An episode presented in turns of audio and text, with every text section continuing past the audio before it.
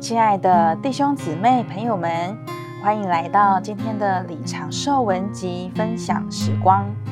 今天要和你分享到，变化是我们在生命里长大的结果。我们将主接受进来，上好的路就是吃它，吃带进长大。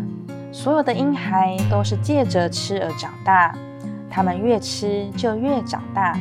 这就是我们一再强调。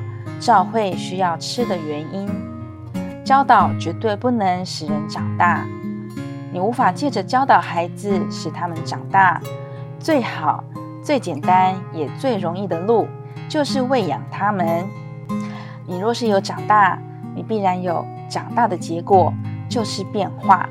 变化不是一种外面的改变或外面的改正，在新约的意义上，变化是新陈代谢的改变。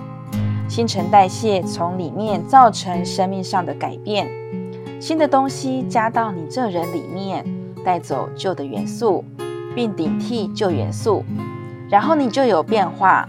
这不是外面的改变，乃是借着新元素的供应顶替旧元素，而有生机的改变，生命上的改变，新陈代谢的改变。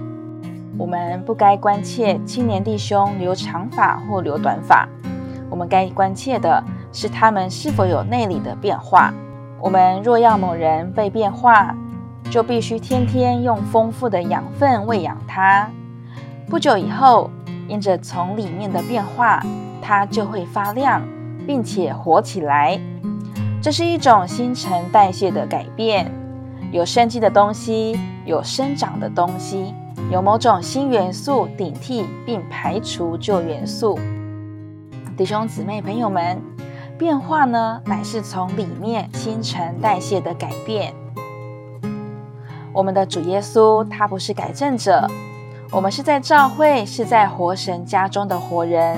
耶稣不但是好喂养者，也是丰富的食物。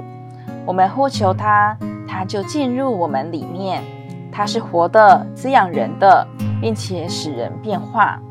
它供应我们。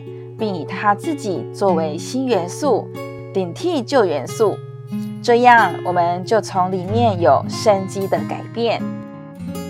如果你喜欢今天的信息，欢迎在底下留言给我们，也可以按赞并且分享出去哟。